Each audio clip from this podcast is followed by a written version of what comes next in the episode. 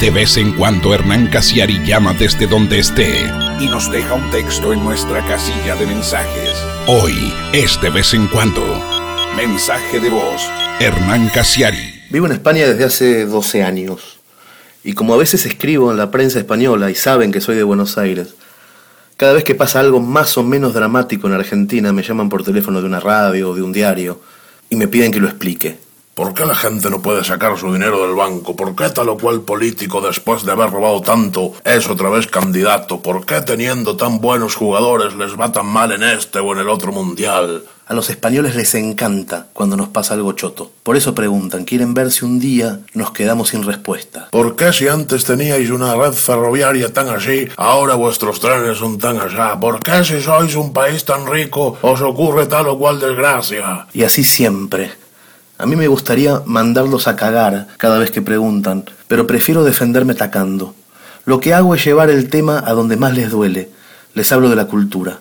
Les cuento que a pesar de nuestras desgracias enquistadas, en la ciudad de Córdoba hay más estudiantes de cine que en toda Europa. Yo sé que es chuvinismo, pero me da bronca y me sale así. Les digo que en Buenos Aires la oferta teatral multiplica por 23 a la oferta teatral de Madrid y Barcelona juntas. Les digo que la educación universitaria es libre, gratuita y de enorme calidad, que escupimos científicos como España escupe toreros.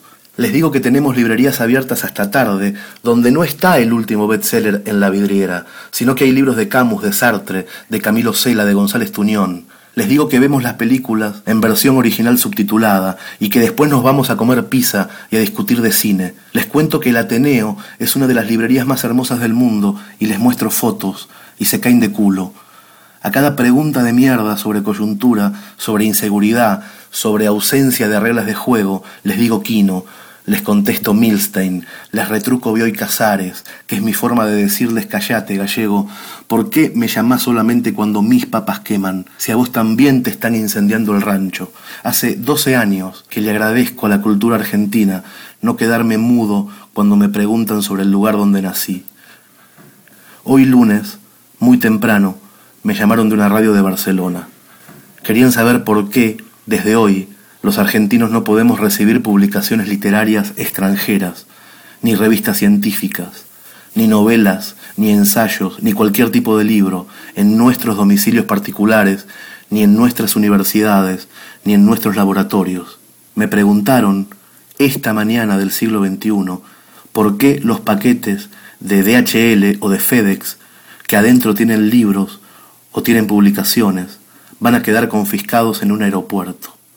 ¿Por qué un porteño va a tener que viajar 35 kilómetros para retirar ese paquete, pagando una especie de fianza de 50 euros adicionales? Miento, la pregunta fue todavía más hija de puta. Me preguntaron por qué un científico tucumano que está suscripto a la revista Nature tendrá que viajar cada mes 1200 kilómetros para retirar su ejemplar de Seiza. Me preguntaron cómo voy a hacer yo para mandarle un ejemplar de la última edición española de mis libros a mi mamá, que vive en Luján. Me preguntaron cómo puede ser que nos esté pasando esto, si somos tan cultos. Y así fue como hoy, después de muchos años de tener una respuesta para todo, me cerraron el orto. End of messages. Please leave your message after the tone.